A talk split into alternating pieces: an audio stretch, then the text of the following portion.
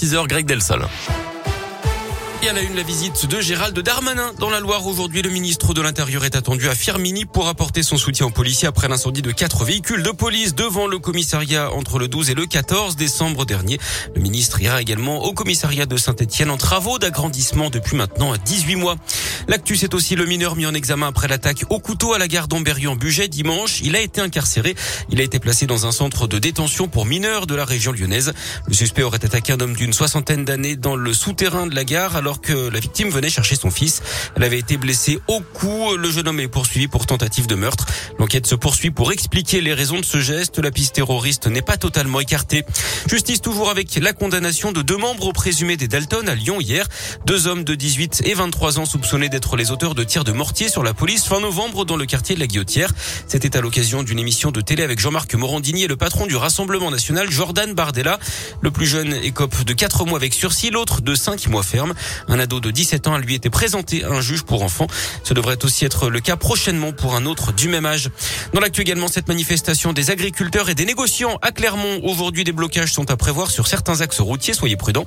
Les manifestants convergeront vers le centre-ville par l'autoroute A75, la 71, la 89 Est et Ouest. La préfecture indique que les véhicules devraient arriver dès 7 heures en périphérie de Clermont avant de rejoindre le centre-ville vers 8h30 via le boulevard Lafayette et la rue Balinvilliers. Les abords de la préfecture du Puy-de-Dôme pourraient être fermés à la circulation. Du sport du foot, les Verts passeront les fêtes. Dans les bas-fonds de la Ligue 1, Saint-Etienne s'est incliné hier soir contre Nantes à Geoffroy Guichard pour le dernier match de la phase allée. C'est Randall Colomwani qui a débloqué la situation pour les Nantais à la 83e minute de jeu. Avant cela, les Verts avaient raté leur première mi-temps avant de réagir en seconde période. Mais la victoire échappe toujours à l'AS Saint-Etienne, 20e de Ligue 1. saint qui compte ce matin 5 points de retard sur Bordeaux, le premier non relégable. Les Verts s'enfoncent donc et devront réaliser une grosse deuxième partie de saison pour éviter la relégation. Le coach stéphanois Pascal Duprat en a bien conscience. Écoutez-le.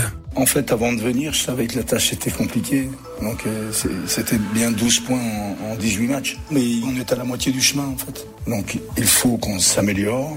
La deuxième mi-temps est source d'espoir. Le mercato, euh, c'est important aussi. La récupération des joueurs euh, est importante. Le respect des consignes sanitaires, c'est important aussi. La bonne attitude de nos joueurs à la canne, c'est important. Mais le mercato, c'est important aussi.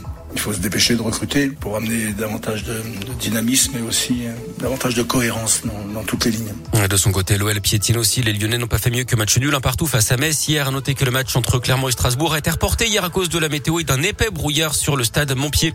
Et puis un mot de basket, on joue ce soir en championnat. La chorale de Rouen reçoit Le Mans à 20h. On suivra également le déplacement de la JL Bourg-en-Bresse sur le parquet de Bourgogne-le-Valois. Ce sera à partir de 20h30. Merci beaucoup.